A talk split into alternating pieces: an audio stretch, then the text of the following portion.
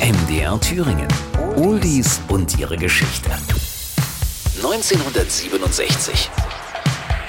Und weil der Ausdruck Start, Druck missverstanden werden könnte, gebe ich jetzt gewissermaßen den Startschuss für das deutsche Farbfernsehen. Damals war es eine technische Sensation. Willy Brandt gibt das Startzeichen für das Farbfernsehen in Deutschland und die Boxtops veröffentlichen The Letter.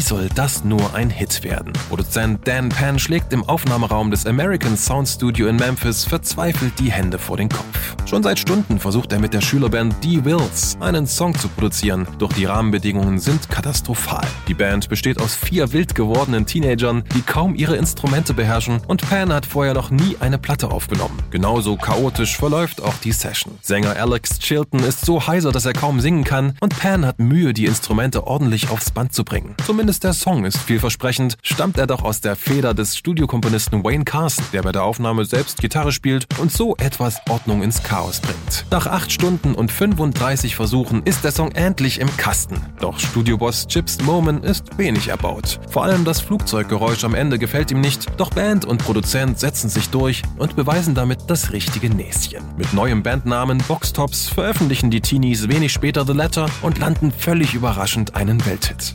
Der Text.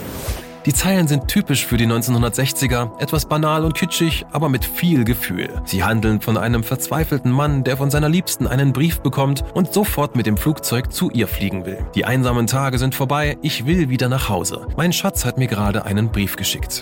Coverversionen. Die erfolgreichste Fassung stammt von Joe Cocker. Seine groovige und elektrisierende Live-Version erreicht 1970 erneut hohe Chartplatzierungen.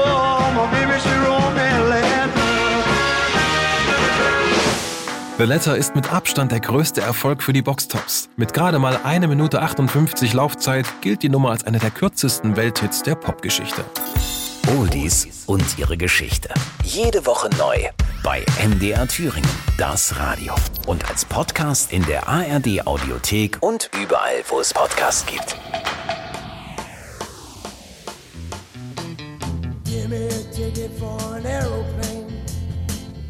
Got time to take a fast train. Lonely days are gone, I'm a going home. My baby just wrote me a letter. I don't care how much money I gotta spend. Got to get back to my baby.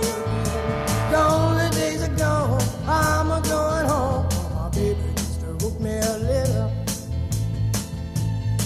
When she wrote me a letter, said she couldn't Listen, mister, can't you see I got to get back to my baby once more? Anyway, yeah, me a ticket for an aeroplane. Ain't got time to take a fast train. Gone The days are gone, I'm a going